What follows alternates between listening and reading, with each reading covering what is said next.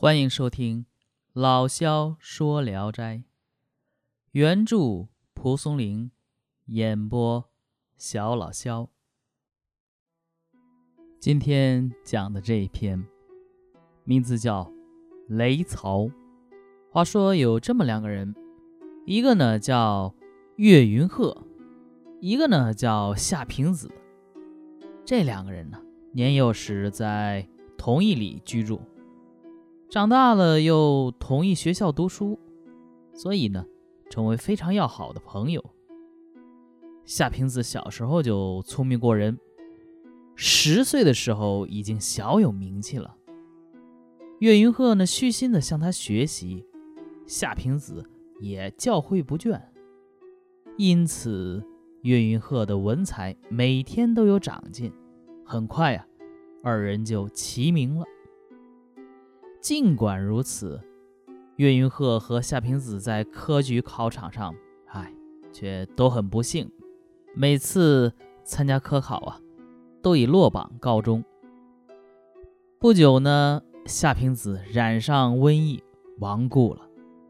家里啊，穷的没法安葬。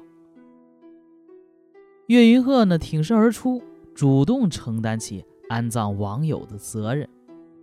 对夏平子遗下的襁褓中的孤儿和寡妻啊，岳云鹤都按时周济他们。那么这个岳云鹤家里很有钱吗？并不，他也很穷。但是即使这样啊，每次他得到一升半斗的粮食，岳云鹤都要一分为二，两家平分。夏平子的寡妻孤儿啊。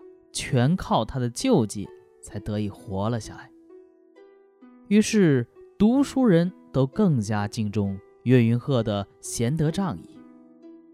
岳云鹤没有多少家产，又要替夏平子分担责任，所以家里的生计一天难似一天。岳云鹤因此慨叹道：“唉，像平子这样……”文才横溢的人，都无所作为的死了，更何况我这样平庸的人。人生在世啊，要及时行乐，一年到头这样凄凄惨惨的活着，恐怕呀，我等不到功成名就，就为国家效力，葬身沟壑了，实在是白活了一辈子。不如早点想个办法。于是呢，他放弃了科举考试，开始去经商。经营了半年，他的家产就达到了小康。所以啊，事情往往是这样。有时啊，你的才能并不一定就在这个方面，多试试其他的地方，也许能成功。你看他，科举考试是半生落榜，但是经商呢，半年就达到了小康。一天呢，这岳云鹤客居金陵，在旅馆里休息。他看见一个身材心长、筋骨隆起、神色黯然的人，面带忧伤的在他的左右徘徊。岳云鹤问他：“你想吃点什么东西吗？”那个人也不说话。岳云鹤把食物推到他的面前，让他吃。那人呢？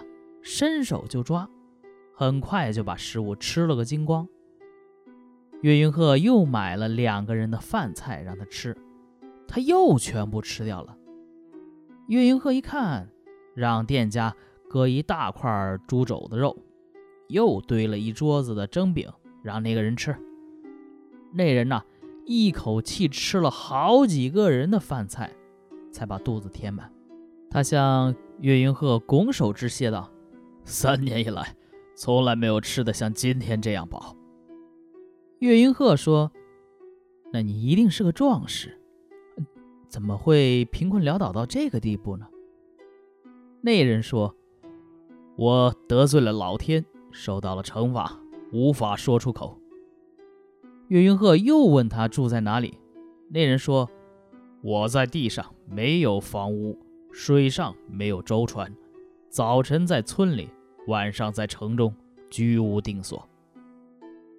岳云鹤收拾行李，打算动身。那个人呢，跟着他，恋恋不舍的，不愿离开。岳云鹤跟他告别，他说：“你就要大难临头了，我不忍忘掉你一顿饭的恩德。”岳云鹤觉得很奇怪，就同意带他一块儿走。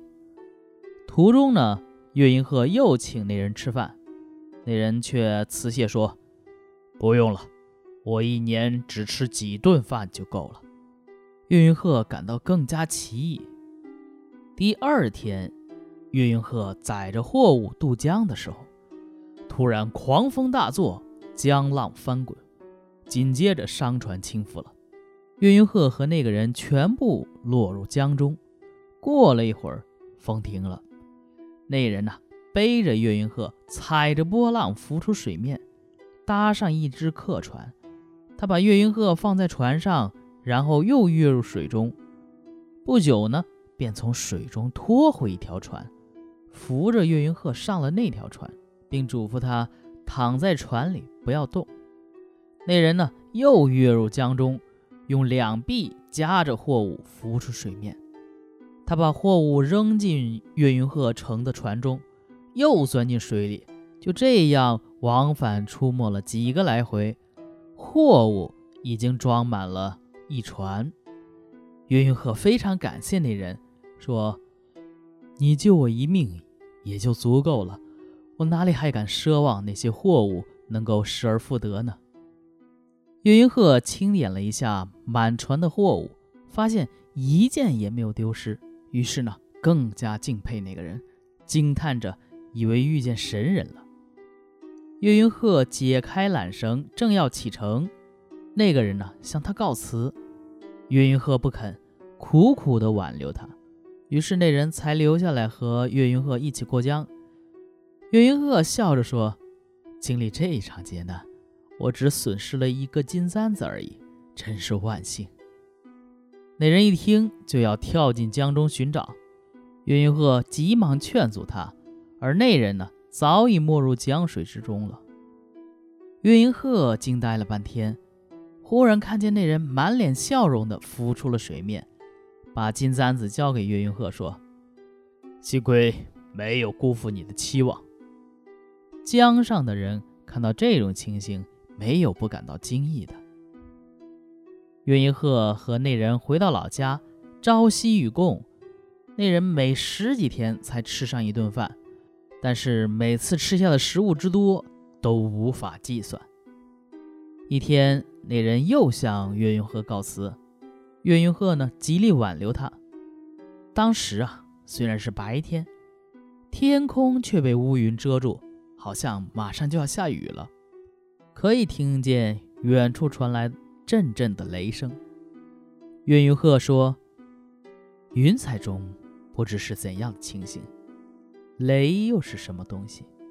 如果能到天上看看，这个疑团就能解开了。那人笑着说：“哦，你打算到云中遨游吗？”